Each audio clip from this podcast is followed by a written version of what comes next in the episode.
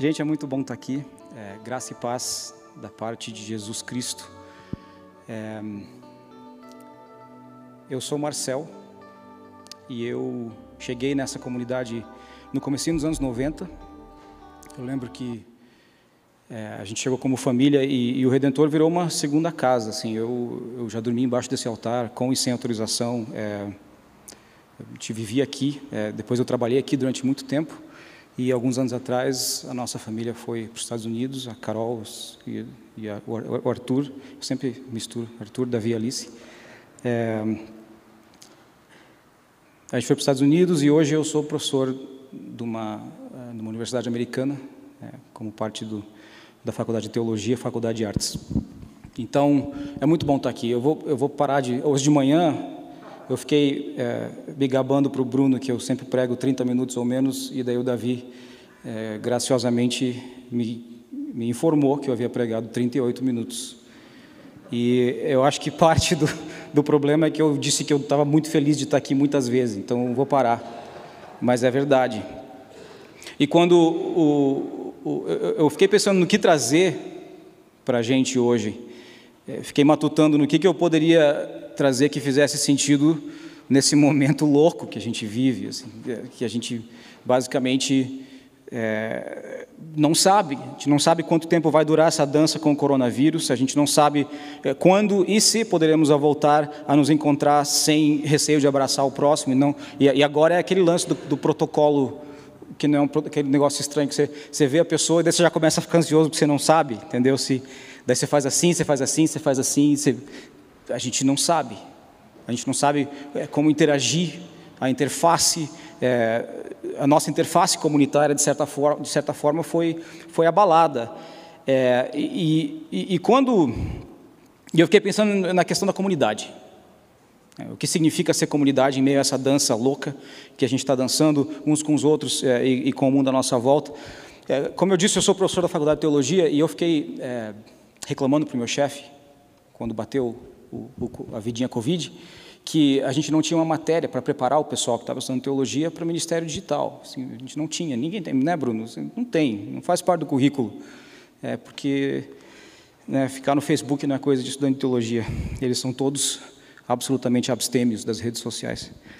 Mentira, não é, não é verdade isso. Mas ah, meu chefe para mim disse: Bom, então, então inventa matéria, né? E eu, boca aberta, com o colega meu, a gente inventou a matéria. E uma das perguntas mais difíceis com as quais a gente tem que lidar eh, né, nessa matéria de Ministério Digital é justamente o conceito de comunidade. O que significa ser comunidade, é, o, que, o, que, o que a define, quais são os traços da vida comunitária que transferem para um formato digital, o que, que a gente perde, o que, que a gente ganha, o que, que é diferente, o que, que é parecido, é, como que a gente faz para conseguir, de certa forma, sentir que a gente ainda é parte de algum corpo, alguma família, algum, é, algum tipo de relacionamento. Né? E, e, eu acho que essa pergunta ela tem um sabor muito específico, um amargor muito específico, durante esse período em que a gente está vivendo. É, tem gosto de Covid, né? Mas é uma pergunta que não é nova. Né? Você olha para as Escrituras e a questão de é, quem é a comunidade, quem é o povo, quem é o povo de Deus, quem é a igreja, quem não é, ela é muito antiga. Ela é muito antiga.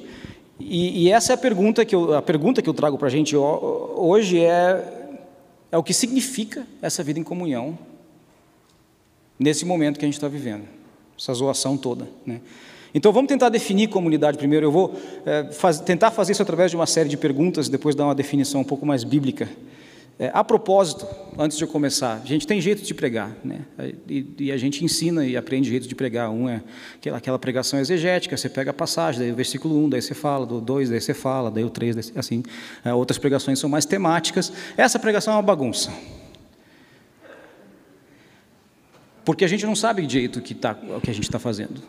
Né? E, e para a galera da, da teologia, para muitos pastores com quem eu trabalho é, e converso, todos eles estão dizendo: ah, Eu não sei porque eu não fui preparado para isso. É, a gente aprende a pregar a certeza, e a gente está numa época de dúvida. A gente aprende a pregar é, convicção e está numa era de perguntas. Tem jeitos de pregar. Né? Então, a minha, minha pregação nessa noite é essa pergunta. Voltando, o que é a comunidade? É, será que comunidade é um grupo de pessoas unidas por sangue? é, ou por nascimento. Talvez, talvez em algum, alguns casos, mas com certeza não sempre. Né? É, eu tenho certeza que para alguns de nós, inclusive, pensar em, em laços de sangue não é uma coisa bonita, é uma coisa doída. Então não pode ser só isso que define comunidade. Né? Famílias são formadas através de diversos tipos de encontros. Será que comunidade é um, um, grupo de pessoas unidas por raça ou por etnia? Bom, gente, a gente já viu o que, que deu isso aí, né? Se, tipo, volta um pouquinho na história, você sabe que dá errado. É, será que é, é um grupo de pessoas formado por, é, por eventos ou por circunstâncias, por um inimigo comum, por um interesse comum? pela roupa que a gente usa, pela música que a gente escuta. Acho que tem muitos jeitos é, de encontrar ressonâncias e definir comunidade, mas, mas tem uma característica que une as comunidades cristãs ao longo do tempo e ao longo do espaço, ao longo da história, que é uma mania. A comunidade cristã tem mania de contar história. Na, na verdade, se você pensar, é quase só isso que a gente faz. O calendário litúrgico é isso, é a mesma história. Ano, ano, um assim, daí um outro ano de novo, daí você troca um pouquinho o versículo, mas você conta a mesma história. Né, eu sempre, é quem lembra do pastor Marquinhos, a gente sempre brigava no Natal porque ele sempre queria tocar a Noite Feliz e eu dizia, pô, Marquinhos de novo, e ele, pô, mas é Natal. E eu, então todo ano a gente tinha uma, uma discussão litúrgica ali, ritual. É, mas é o que a gente faz, a gente vive e reconta essa história, a história do Evangelho, as histórias da Bíblia. É, e, e, a gente conta também as nossas histórias uns para os outros, certo? A gente compartilha motivos de oração, o que aconteceu, o que não aconteceu, pre, é, preocupações, a gente compartilha alegrias. A gente gosta de contar história. E é vital que a gente o faça, tanto as bíblicas quanto as nossas. Porque esse é um jeito profundo de ser comunidade. Quando a gente conta e reconta histórias uns para os outros, a gente lembra de onde a gente veio e tenta discernir quem a gente deve ser hoje. Então a gente olha para trás, mas a gente também olha para os lados. E às vezes a gente se perde na contação de história. Né? Às vezes as histórias, as narrativas que a gente usa, que a gente conta uns para os outros, nos separam daqueles que a gente não considera parte do grupo. Às vezes a gente conta histórias que nos confortam, às vezes a, a gente conta histórias que nos trazem medo, uh, às vezes a gente não entende as nossas próprias histórias e frequentemente não entendemos o Deus do qual estamos falando nas histórias que a gente conta.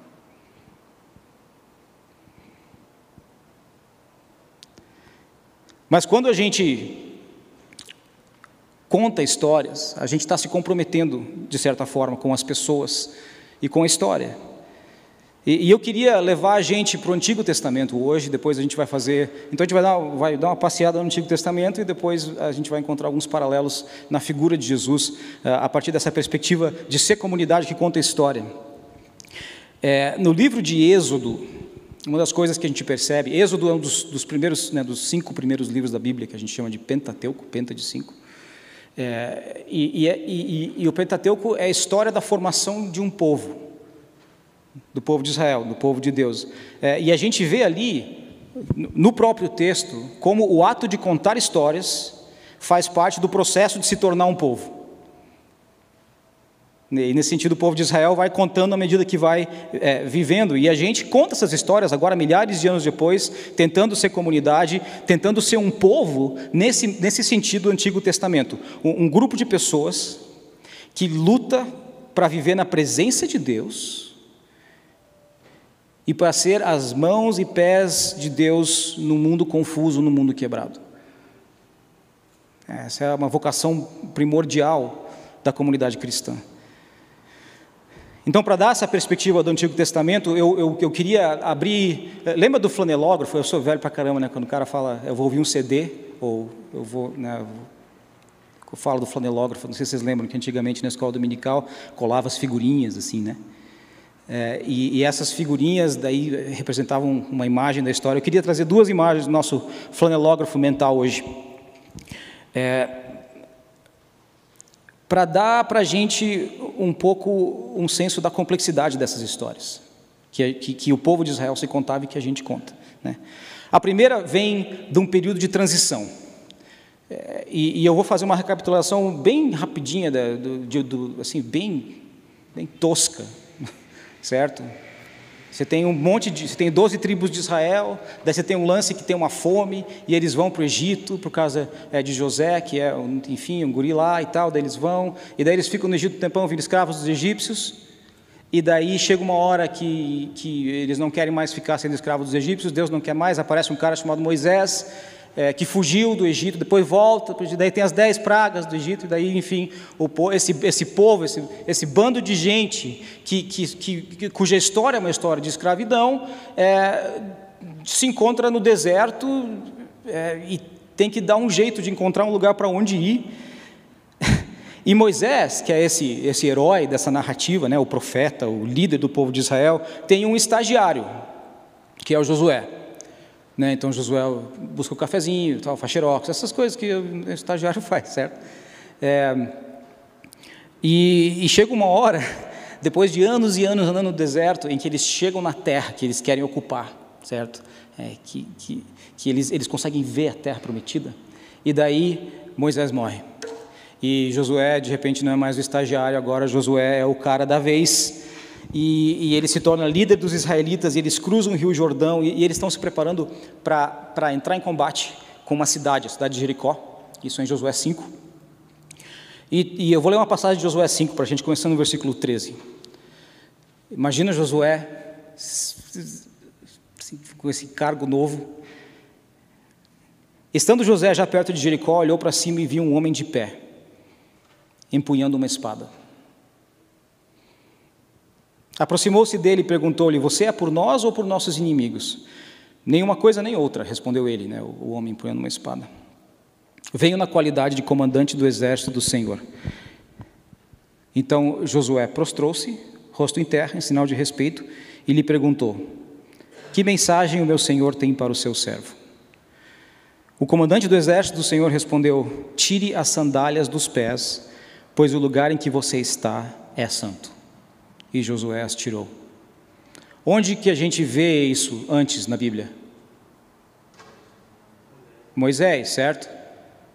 O antigo chefe aí do Josué. Então tem um lance aqui de, de, de, transmissão, de certa forma, da responsabilidade que acontece nessa passagem. Tire as sandálias dos seus pés, pois o lugar em que você está é santo, e aquele momento é santo.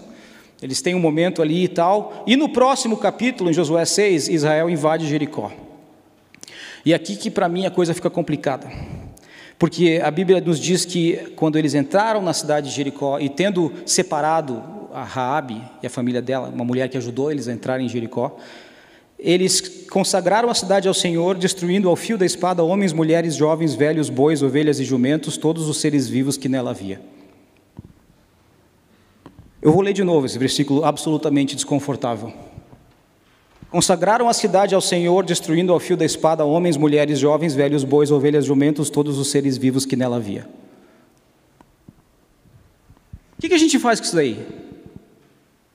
Certo? Um capítulo antes você tem esse papo de santidade, não sei o quê, o povo, terra prometida, e daí, gente, quando a gente canta sobre consagração nas nossas músicas, a imagem que me vem não é de colocar ao fio da espada homens, jovens, mulheres, velhos, Assim, tem, tem alguma coisa, o que, que esse povo que escreve essa história está tá fazendo? Para mim, tem um nível de, de desconforto e de confusão. E isso é uma coisa que, que a gente aprende no, no ministério, que é, tem salmos que a gente lê e tem salmos que a gente deixa para lá, porque eles são muito desconfortáveis. E tem histórias bíblicas que a gente conta porque são bonitas, e tem passagens como essa que são que a gente evita, porque elas são muito desconfortáveis. Só que no momento da dança que a gente está vivendo, são essas histórias desconfortáveis que nos ajudam a entender o que significa ser comunidade. Não é para a gente colocar ninguém ao fio da espada mas é para a gente entender que nós não somos a única comunidade em confusão.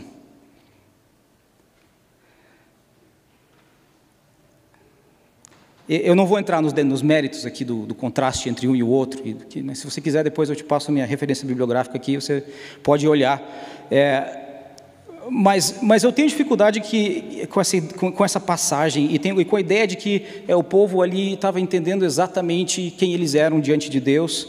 É, é, e, e, cara, matar esse monte de gente, eu não, tô, eu não entendo. Eu, é uma daquelas passagens que para mim fica ali, fica em aberto, certo? E daí eu vou avançar uns mil anos depois de Josué. Esse povo luta para ficar nessa terra. Esse, esse padrão aí que a gente vê, é, é, ele acontece vez após vez, e uns mil anos depois, a gente encontra os israelitas, só que agora eles são exilados, eles são cativos. Eles, os babilônios vieram, destruíram o templo, destruíram o que eles tinham construído e pegaram a nata do povo de Israel, a aristocracia, uh, os intelectuais, o pessoal especializado, levaram para a Babilônia. Os israelitas são. Eh, algo deu errado. E eu consigo imaginar o pessoal se perguntando, mas, mas como? A gente não é o povo escolhido, não é assim que as coisas deveriam acontecer. Eu consigo imaginar o povo de Israel confuso, com raiva e frustrado. Com esse povo eu consigo me relacionar hoje. E nessa frustração tem um profeta, que é Jeremias, que fala ao povo de Israel. Eu vou ler de Jeremias 29, tá? Versículos 1 a 9. Esse é o conteúdo da carta que o profeta Jeremias enviou de Jerusalém aos líderes que ainda restavam entre os exilados, aos sacerdotes, aos profetas e a todo o povo que Nabucodonosor, que era o, o rei da Babilônia, deportara de Jerusalém para a Babilônia. E daí ele faz um lance ali de, de é, os próximos versículos são ele dizendo quem levou a carta para quem, em nome de quem, para quem. Que é como, como se né, prova que realmente a carta foi escrita por quem ela disse ser escrita e foi entregue para quem ela deveria ser entregue. E a carta dizia o seguinte: Assim diz o Senhor dos Exércitos, o Deus de Israel, a todos os exilados que deportei de Jerusalém para a Babilônia. Isso é Deus falando. Construam casas e habitem nelas, plantem jardins e comam de seus frutos, casem-se Tenham filhos e filhas, escolham mulheres para casar-se com seus filhos e deem as suas filhas em casamento, para que também tenham filhos e filhas. Multipliquem-se e não diminuam. Busquem a prosperidade da cidade para a qual eu os deportei e orem ao Senhor, ao Senhor em favor dela, porque a prosperidade de vocês depende da prosperidade dela. Porque assim diz o Senhor dos Exércitos, o Deus de Israel: Não deixem que os profetas e adivinhos que há no meio de vocês os enganem não deem atenção aos sonhos que vocês os encorajam a terem. Eles estão profetizando mentiras em meu nome, eu não os enviei. Está rolando uma confusão aqui. Está rolando uma confusão em relação a quem é profeta e a quem se vai ouvir, a quem se vai dar atenção enquanto povo exilado. É por isso que Jeremias tem que dizer: ó, tem um pessoal aí que vocês não deviam estar ouvindo, eu estou falando o que Deus está dizendo, é, e eu consigo imaginar, assim, no, no, no, conselho diretivo do povo de Israel, no presbitério, sei lá, na liderança lá, a reunião do, do conselho diretor. Cara, quem contratou esse Jeremias aqui? Para nos inspirar, porque ele está fazendo um péssimo trabalho. Vamos, vamos demitir ele e achar outra pessoa, de repente alguém mais carismático, alguém que pregue esperança para alguém que fale: não, Deus vai castigar esse povo da Babilônia aqui e nós vamos tudo voltar para casa, e, e, e que tenha uma personalidade um pouco mais amigável. Mas, mas não é isso que Jeremias traz da parte de Deus. Ele diz: olha, vocês estão aí, faz o que dá com o que tem. Faz o que dá com o que tem. Então a história de Israel, eu, eu podia dar vários outros exemplos. A história de Israel é uma história de um povo virando povo, tentando entender quem Deus é e quem eles são. E, e, e, pelo que eu leio no texto bíblico, às vezes eles acertam, às vezes eles erram. Na verdade, eles erram, a Bíblia diz que eles erram bastante. Certo? É, é, é, é uma comunidade que muitas vezes está confusa sobre o seu lugar no mundo. Que é como eu percebo comunidades cristãs hoje. Confusas sobre o seu lugar no mundo, confusas sobre como, como se o abraço e do cotovelo, não sei o quê, confuso sobre o que dizer, sobre o que não dizer, confuso se vale a pena brigar por uma coisa ou não, confuso se vale a... é, é, é, um tempo de confusão com sabor de Covid. A gente não, não, sabe direito como ser comunidade, é, e, e, eu acho que tem algumas vocações que são, são básicas, que são essenciais à comunidade cristã, é, que são essenciais a esse povo confuso, é, que segue Jeremias, que, que ouve Jeremias, que segue Josué, e, e também para nós, porque Deus é Deus. Então, a pergunta é como nós nos relacionamos com essa história de Deus, para que a gente entenda quem, como a gente deve ser comunidade hoje. Então, é, voltando para esse negócio da, da, comunidade cristã, eu queria falar um pouquinho dessas, dessas vocações comunitárias, que eu acho que são vocações para a gente hoje, é, para a nossa comunidade lá nos Estados Unidos. Na verdade, essa pregação é uma pregação que eu preguei lá alguns meses atrás, num momento muito difícil da nossa vida comunitária. É, e eu tenho encontrado na, na minha, nas minhas conversas com, com, com, pastoras, com pastores por aí, que o negócio está complicado para todo mundo. O Osmar Ludovico, que é um, um teólogo, guru, poeta, gente boa, brasileiro, é, ele tem um livrinho chamado Inspiratio, e ali ele fala sobre é, é esse conceito de comunidade cristã. Né? A palavra grega é, usada no, no, Novo Testamento é koinonia, uma palavra que reflete é, viver juntos, compartilhar. Também é uma palavra utilizada no grego para coleções. Então, você coleciona gibi, uma koinonia de gibis. Ela nem sempre é, é utilizada né, no, no, no contexto bíblico, ela fazia parte da língua grega. E para Ludovico, para preservar a koinonia bíblica, a gente precisa de três coisas: a gente precisa de tempo, tolerância e amor. Tempo, tolerância e amor. Porque, porque se a gente tem, se a gente exerce tempo, tolerância e amor, a gente tem a oportunidade de, de se conhecer e de desenvolver, de desenvolver, amizades, o que ele chama de amizades espirituais. Né? Então, o Osmar descreve a comunidade cristã como um, um encontro de mentes e corações em torno da experiência cristã. O que ele está dizendo é que comunidade cristã existe na caminhada. é no fazer juntos, é no estar juntos, de uma forma ou outra, seja ao vivo pelo WhatsApp, pelo YouTube. Em outras palavras, é, porque nós queremos conhecer e nos relacionar com Deus, um, um dos nossos chamados, uma dessas vocações comunitárias, é experimentar o mundo juntos, a partir desse, desse lugar único, peculiar, que é o chamado ao discipulado cristão. Né, esse chamado é de seguir a Jesus. E a gente diz uns para os outros, cara, a gente não sabe muito bem o que isso significa em todas as situações, mas a gente vai fazer o que dá com o que tem. Amém. então, esse chamado à comunidade cristã é um chamado desconfortável, basicamente, em qualquer tempo e lugar. Porque ele é um chamado, e aqui a gente chega na pessoa de Jesus, é um chamado modelado na vida e nas histórias contadas sobre Jesus e por Jesus. E essa vida de Jesus, essa história de Jesus é uma história que de certa forma ela não encaixa com o mundo quebrado no qual a gente vive, né? É, é, e isso você, você vê, por exemplo, nos discípulos de Jesus. Né? Às vezes Jesus contava uma parábola e daí os discípulos diziam: Ah, então você quer dizer? E Jesus virava para eles: Não, não é isso que eu quis dizer. Vamos tentar de novo. E daí ele conta outra parábola. Aqueles que estavam mais próximos ali, caminhando com Jesus, virando comunidade cristã na caminhada. Tem um, um, um Os Guinness, é um cara que escreveu um livro sobre chamado, que eu gosto de ler é, de novo, de novo, de novo é, ele diz assim: ó, o chamado de Jesus vai contra tendências modernas do individualismo, porque é inevitavelmente um chamado comunitário.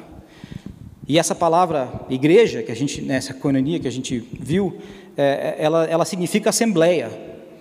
Mas, pela luz do Antigo Testamento,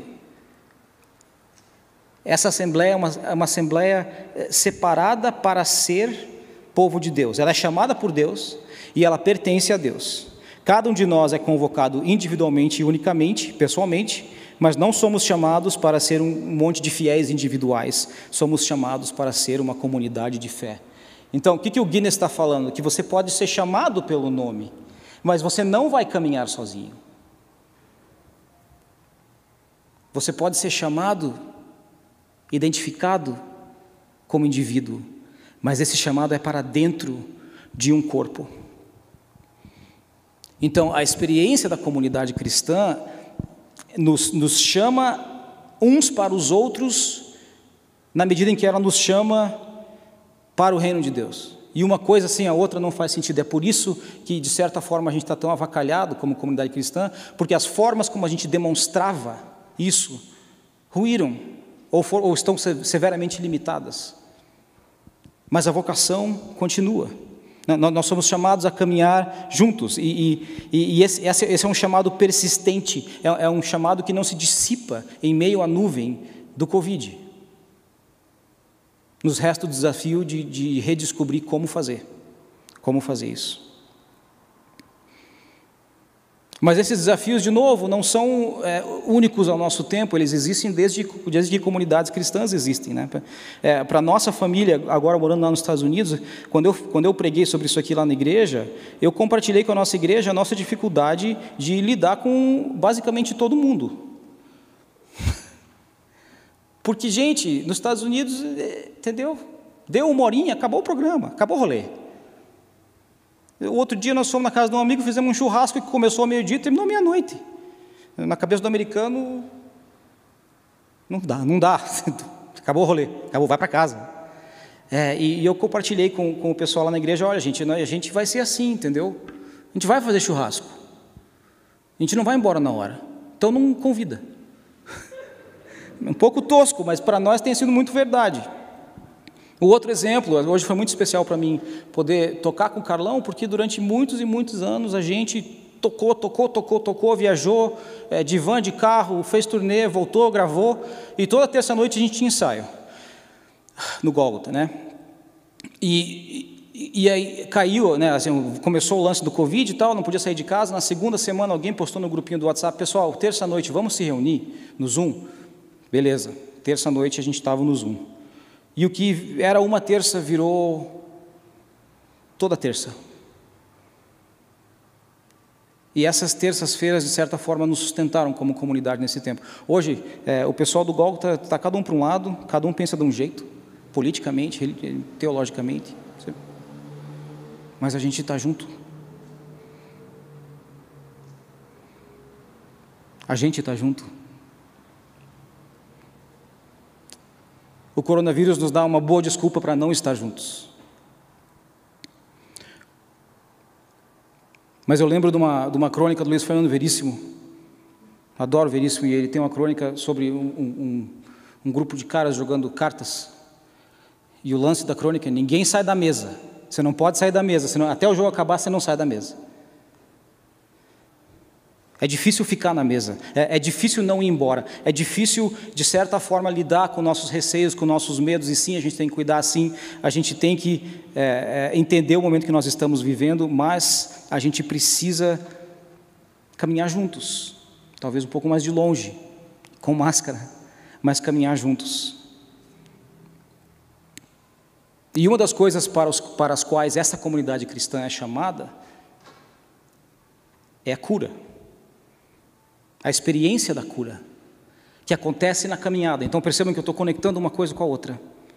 A vocação básica da comunidade cristã, como essa vocação é retratada e, de certa forma, cristalizada nas histórias da Bíblia, tanto no Antigo quanto no Novo Testamento, e em cima disso a gente bota essa outra vocação, que é a vocação para a experiência da cura. É, tem um, o pastor e Marte Dietrich Bonhoeffer, é, pastor alemão que se opôs ao regime nazista, foi assassinado num campo de concentração logo antes da, da Segunda Guerra acabar, escreveu um livrinho chamado é, Vida em Comunhão que é outro livrinho que eu gosto de ler, volta e meia. É, e ele escreve assim, Vida em Comunhão: Sem Cristo há inimizade entre as pessoas e entre as pessoas e Deus. Porque Cristo tornou-se mediador e trouxe a paz com Deus e entre as pessoas. Sem Cristo não conhecemos a Deus, não podemos invocar a Deus, não podemos vir a Deus. Sem Cristo também não conheceríamos as irmãs e os irmãos, nem poderíamos encontrá-los. porque o caminho está bloqueado pelo próprio eu. Cristo desobstrui o caminho que leva a Deus e aos irmãos. E agora os cristãos podem viver em paz uns com os outros, podem amar e servir uns aos outros, podem tornar-se um. Contudo, também de agora em diante, só poderão fazê-lo por meio de Cristo Jesus, porque em Jesus somos um e por meio de Jesus estamos unidos. Jesus é, Jesus é, é o que desentope a nossa capacidade de viver com Deus e viver uns com os outros. E, e o chamado para Jesus é o chamado para o próximo. Então, para poder compartilhar nossas histórias, para poder é, tecer a nossa própria história, a gente tem que, a gente tem que abraçar a cura que, que, é, que é inerente, ela faz parte do DNA da pessoa e do ministério de Jesus. O toque de Jesus é um toque de cura, a palavra de Jesus é uma palavra de cura. Porque não há cura sem comunidade, não há comunidade sem cura. E a pergunta que a gente tem que responder é se a gente está disposto a ficar na mesa tempo suficiente para entender o que está obstruído e para experimentar essa desobstrução que Cristo traz. E somos, somos uh, chamados a experimentar a cura na medida em que a gente caminha juntos e com Jesus. E essa é uma cura que vaza para além dos, dos, do, do muro, para além do hall de membros, para além da carteirinha de membro, para além da nossa percepção de quem está dentro e quem está fora. O, o, o, ministério de, de cura de Jesus e a presença de Deus entre nós é, ela nos, nos engaja, ela nos impele, ela nos leva a, a, a, buscar o bem comum sobre o qual a gente lê em Jeremias. Um bem comum que é infinitamente maior e mais profundo do que o que a gente acha que precisa hoje. Parte desse processo de cura significa lidar com as, as mágoas e os traumas que nós temos e que nos impedem de, de responder ao chamado de, de, de, Jesus para que sejamos suas mãos e pés no mundo. Tem uma, uma teóloga latino-americana, Jenny Delgado, e ela diz assim: viver nossa espiritualidade de forma pessoal e individualista reduz as práticas de ir à igreja, orar, cantar e pedir perdão a gestos meramente pessoais para se chegar a Deus, enquanto tudo aquilo que acontece fora das quatro paredes da igreja permanece fora do escopo da pregação e reflexão. O que ela está dizendo é que se a gente só pensa na experiência cristã e na, na nossa história, na história de Deus, como uma coisa que acontece aqui entre nós, algo está obstruído, porque a conta não fecha. É, viver a nossa história, ser povo de Deus, significa é, ouvir o mundo à nossa volta e responder ao mundo à nossa volta. É entrar em diálogo com a, a, com a cidade cujo bem nós estamos buscando, para voltar para Jeremias. É por isso que Jeremias é, falou o que falou para o povo de Israel. Isso é no Antigo Testamento. Jesus nem tinha nascido, mas você começa a ler essas coisas e você diz: nossa, esse conselho faz sentido, faz o que dá com o que tem. Em nome de Jesus, amém. Vou falar isso várias vezes lá em casa agora. Tem um teólogo, é, Bruce Winter, e cara, sério, eu detesto quase tudo que ele fala, mas ele, ele tem uma explicação dessa intenção de Jeremias, é, que é muito boa. Ele diz assim: o que, ali é, o que alicerça a importância de uma ética comunitária, de um jeito de viver em comunidade, é a, é a doutrina bíblica da bondade de Deus. Deus derrama seu cuidado sobre um mundo rebelde e ingrato que ele sabe que está fadado a desaparecer. Portanto, seus filhos e filhas não podem fazer diferente, porque é, Deus é bom porque o bem precisa ser feito. Assim também deve ser a igreja em sua peregrinação. A gente, a gente não pode fazer diferente desse ministério de Jesus, é, desse Deus que, que, que faz o bem, porque o bem precisa ser feito. Essa é a realidade do chamado cristão e do chamado da comunidade cristã. Isso aparece de novo na Bíblia, no ministério de Jesus, assim como apareceu no Antigo Testamento. Em Atos, Paulo, quando ele está pregando, ele fala de Davi, o rei Davi, né, que era um rei ali, do, do um, um, cara famosão aí no Antigo Testamento. É, ele diz que Davi eh, serviu ao propósito de Deus na sua geração, em Atos 13, e ele usa uma expressão que o profeta Samuel, lá do Antigo Testamento, também usava, quando ele dizia que é, Davi era um homem segundo o coração de Deus. As duas coisas estão conectadas: ser do coração de Deus e servir a Deus em sua geração. Nós somos chamados a servir aos propósitos de Deus na nossa geração. E eu acredito que parte do que nós somos chamados a fazer no momento de medo, de frustração, de raiva, é ficar na mesa e fazer o que dá com o que tem, em nome de Jesus, amém.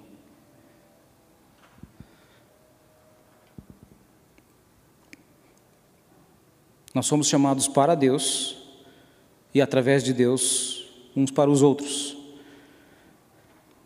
Ao insistir uns nos outros, ao insistir nessa caminhada em busca da presença de Deus, e que nos leva para a cidade de Curitiba, nos, leva para os ministérios é, que essa comunidade tem, é, dentro do universo virtual, dentro dos, dos, dos, universos profissionais onde a gente trabalha, para dentro das escolas, para dentro das coisas que a gente protesta e apoia, é, para dentro de conversas políticas que você não queria ter, mas acabou tendo. Para dentro das canções que a gente canta, para dentro das vozes das quais a gente, a gente sente falta porque elas não estão mais em nosso meio, para dentro das coisas que a gente celebra e lamenta na, na, medida em que a gente consegue se encontrar com aquele pequeno grupo de pessoas com a qual a gente está se encontrando, na medida em que a gente ora por aqueles que estão nas UTIs, na medida que a gente ora pela Bahia, para dentro das nossas famílias quebradas, para dentro dos ambientes que a gente vai, nós somos chamados. Que a gente saiba responder esse chamado com o nosso quebrantamento, com a nossa confusão, mas também com esperança, porque a vocação da comunidade cristã é a cura que a gente é, responda a esse chamado insistindo em ficar na mesa e caminhar juntos. Nós somos o povo que caminha juntos.